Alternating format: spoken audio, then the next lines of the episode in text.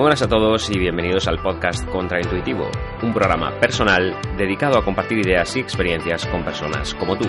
Soy Jesús, Mr. Contraintuitivo para los amigos y estoy encantado de tenerte por aquí. Empezamos.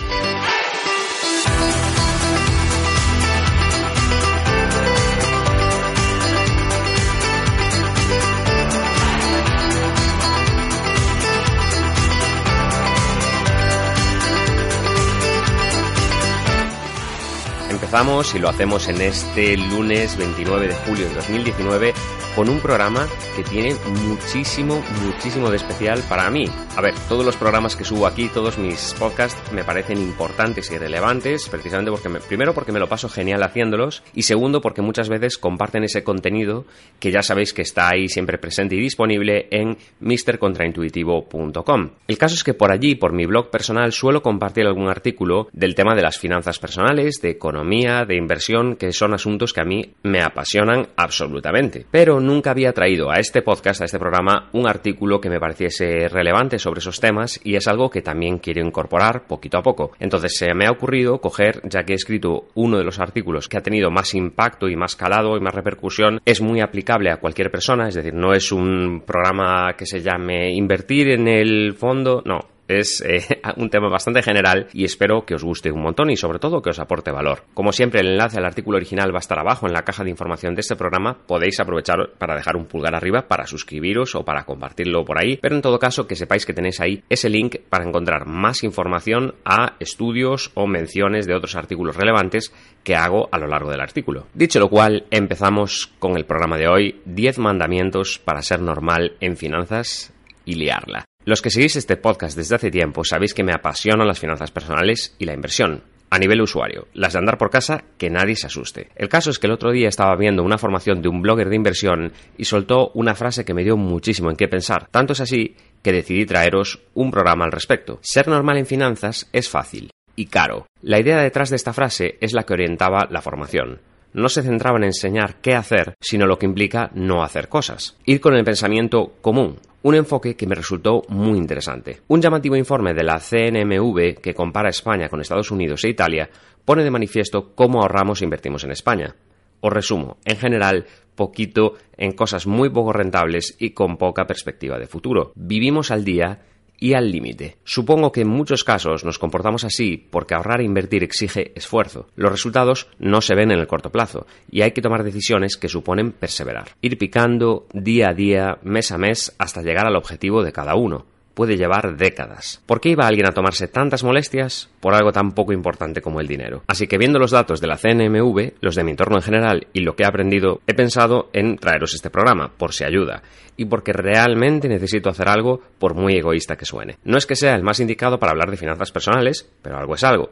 Tengo cierta formación y os hablo siempre desde mi experiencia. Soy alguien sin mayor interés que quiere lo mejor para ti que escuches este programa. Todo lo que digo, todo lo que aconsejo son cosas que yo mismo hago. El dinero es un medio para alcanzar tus fines. Y es que nada me duele más que sentir que la gente está dejando pasar un tren maravilloso hacia una vida más libre. Entiendo el dinero como un medio. No, no es un fin sirve para cumplir objetivos, desde jubilarse en el Caribe hasta fundar escuelitas por África. Cuando renunciamos a tener conocimientos sobre finanzas personales, nos quedamos al margen de un tema que nos afecta, nos guste o no. Conseguir ese medio no es sencillo, y podemos frustrarnos muchísimo si no alcanzamos nuestros objetivos de vida que exigen dinero. Hay decisiones que nos alejan del medio que conduce a esos fines, y no siempre son cosas que vemos con claridad. ¿Por qué? Porque no tenemos formación o interés en el tema podemos cuestionar la propia idea del dinero, pero eso lo dejo para otro día, que hoy quiero centrarme en lo que es y no en lo que podría ser el mundo. Es una decisión fácil. Podemos optar por ir con la masa y ser normales en finanzas o dar la nota contraintuitiva e intentar conseguir resultados mejores. Por si ya tenéis decidido apostar por la normalidad, os cuento cuáles son los 10 mandamientos sobre finanzas personales que cumple la inmensa mayoría. Os garantizo que eso conduce a un asiento en el palco del estudio de la CNMV que mostraba antes pobreza, mediocridad o altísimo riesgo financiero. A ver si os aborda algo mi perspectiva. Los 10 mandamientos para ser normal en finanzas. 1. No te preocupes de contabilizar tu salario ni gastos. Esto es fundamental. Si alguien te pregunta cuánto ganas al mes o al año, el dato no puede estar claro. Has de tener una cifra aproximada. Finanzas personales, grosso modo. ¿Cuáles son los ingresos anuales de tu hogar? Y yo qué sé. Además, tampoco es pertinente que sepas cuánto te cuesta vivir. Es decir, cuánto dinero te hace falta para llevar tu tren de vida o mantenerte unos meses si pasa algo. Así, si te suben el salario, pues gastas más. Y listo. Sobre todo, ten muchas cuentas corrientes y tarjetas y míralas lo mínimo posible. Gracias a esto, garantizas que haya problemas financieros en algún momento. Puede ser porque tu nómina tenga errores que descubras cuando necesites ver lo que has cotizado, porque se te vaya el dinero por agujeros insospechados o te entren gastos sorpresa que revientan tu economía. 2. Olvídate de hacer un presupuesto mensual. Cada mes entra un salario desconocido y unos gastos que ignoras, aunque figuren en tu contrato de servicio. Por eso no tiene sentido que hagas un presupuesto mensual o personal, es una pérdida de tiempo. La esencia es calcular todo a ojo y fluir. Vas pasando la tarjeta porque te lo mereces, que trabajas un montón para ello. Ya te cortarás cuando corresponda o devuelves alguna cosa si hace falta. Las facturas, a la basura, ni las mires. Lo importante es que pase lo que pase, cada mes tenga unos resultados aleatorios. Unos meses sobra dinero y otros acabas en negativo. Hay que vivir siempre en el caos. Ni de broma hacer un balance año a año, que somos economistas. 3. Si ves que no llegas, tira de tarjeta de crédito o deuda. Para ti, la visa es el mejor invento de la humanidad, especialmente si ganas entre 650 y 1.700 euros, como la mayoría de españoles. Seamos sinceros, la realidad es que la deuda es buena. Sirve para que puedas hacer cosas inimaginables y financiar esos proyectos locos o cosas que te mereces. Hola, iPhone de última generación. Bienvenido a casa, coche nuevo. Tu salario ya no es el límite. Recuerda que conceptos como el TIN o el TAE de un préstamo no te interesan. Si te dejan el dinero rápido y por internet, mejor. Pagas una pequeña cuota cada mes y listo. ¿Qué hay de malo? A vivir como jeques. 4. Paga comisiones y evita leer la letra pequeña. Una deuda jodida hay que trabajarla bien. Para conseguirla, adquiere productos financieros sofisticados según lo que diga tu cuñado o el anuncio del banco. Jamás pierdas tu precioso tiempo en leer contratos de ningún tipo, ni siquiera el del trabajo. Gracias a este sistema aseguramos que siempre pagarás cláusulas y comisiones suculentas. ¿Cómo iban a existir los bancos sin ti?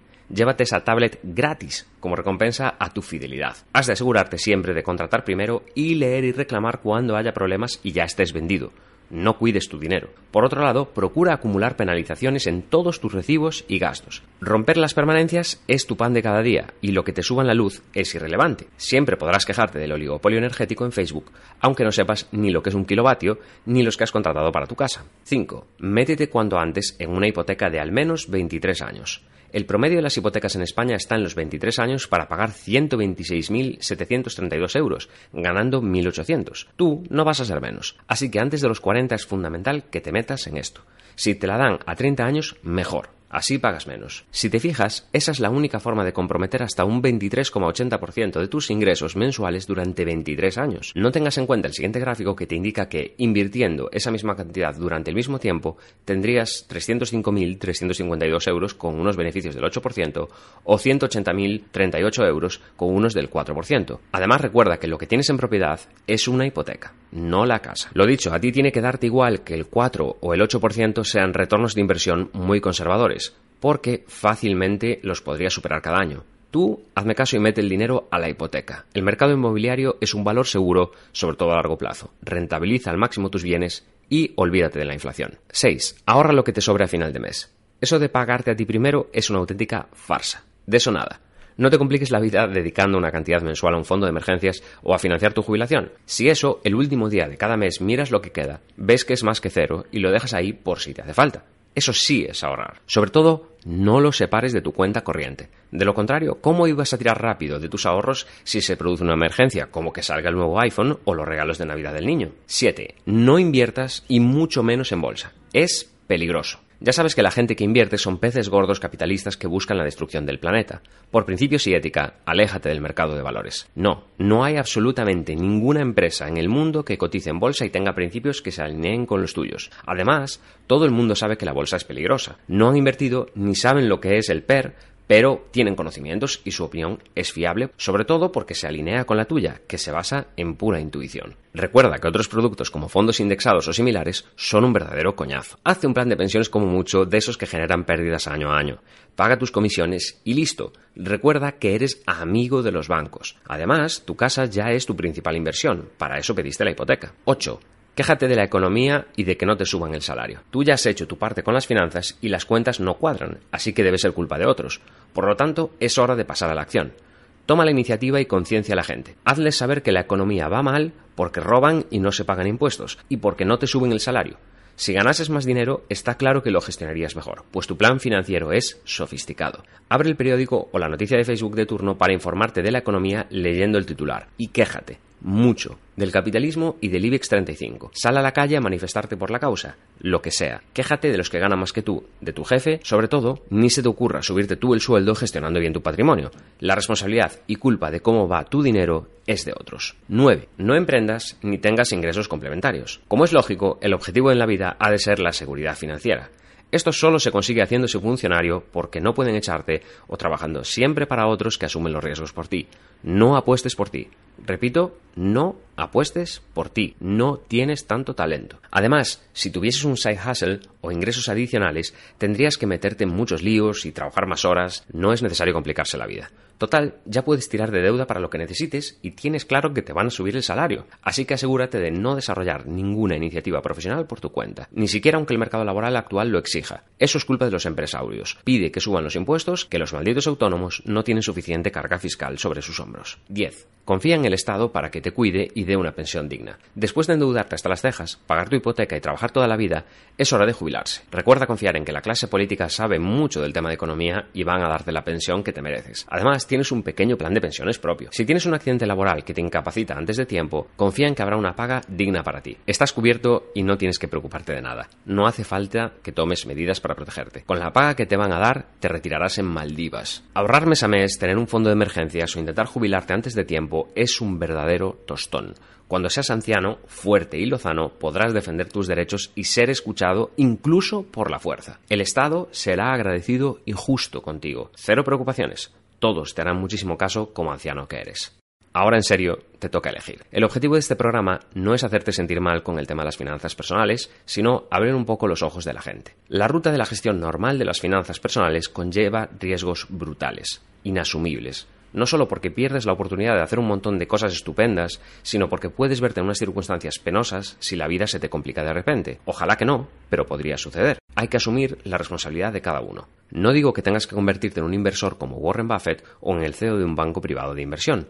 Basta con un poco de conocimiento básico sobre finanzas para protegerse. Puedes encontrarlo gratis en mil sitios. Hoy en día tienes recursos de sobra por Internet. Supone esfuerzo, sí, y no es tan cortoplacista como vivir los 10 mandamientos que propongo en este programa. Pero es la única forma de lograr ser libre, al menos desde el punto de vista de las finanzas. La pregunta que debes hacerte es, ¿vas a tomarte la molestia y hacer algo o vas a dejarlo ir y ser normal? Si te preocupa y quieres empezar por algún sitio donde no te van a cobrar nada y te tratarán bien, te propongo que leas los artículos de finanzas en mi blog mrcontraintuitivo.com. Si prefieres ser normal, simplemente te deseo toda la suerte del mundo porque creo que la vas a necesitar o al menos eso dice el informe de la CNMV. Y hasta ahí el programa de hoy. Os deseo lo mejorcísimo con vuestras finanzas, sobre todo que os pongáis un montón las pilas, nunca es tarde, nunca es demasiado temprano, ahora es un buen momento para ponerse a ello y preocuparse, gestionar lo mejor posible nuestro patrimonio, pero sobre todo de proteger tus finanzas, que son tuyas y de ellas dependen muchísimas cosas en tu vida. Como siempre, si el programa os ha aportado, no olvidéis dejarle un pulgar arriba en la plataforma en la que estéis, también os animo a suscribiros y sobre todo a compartirlo con otras personas que puedan tener interés en este tema y ya sabéis que la semana que viene volvemos con más contenido, mientras tanto podéis seguirme en mrcontraintuitivo.com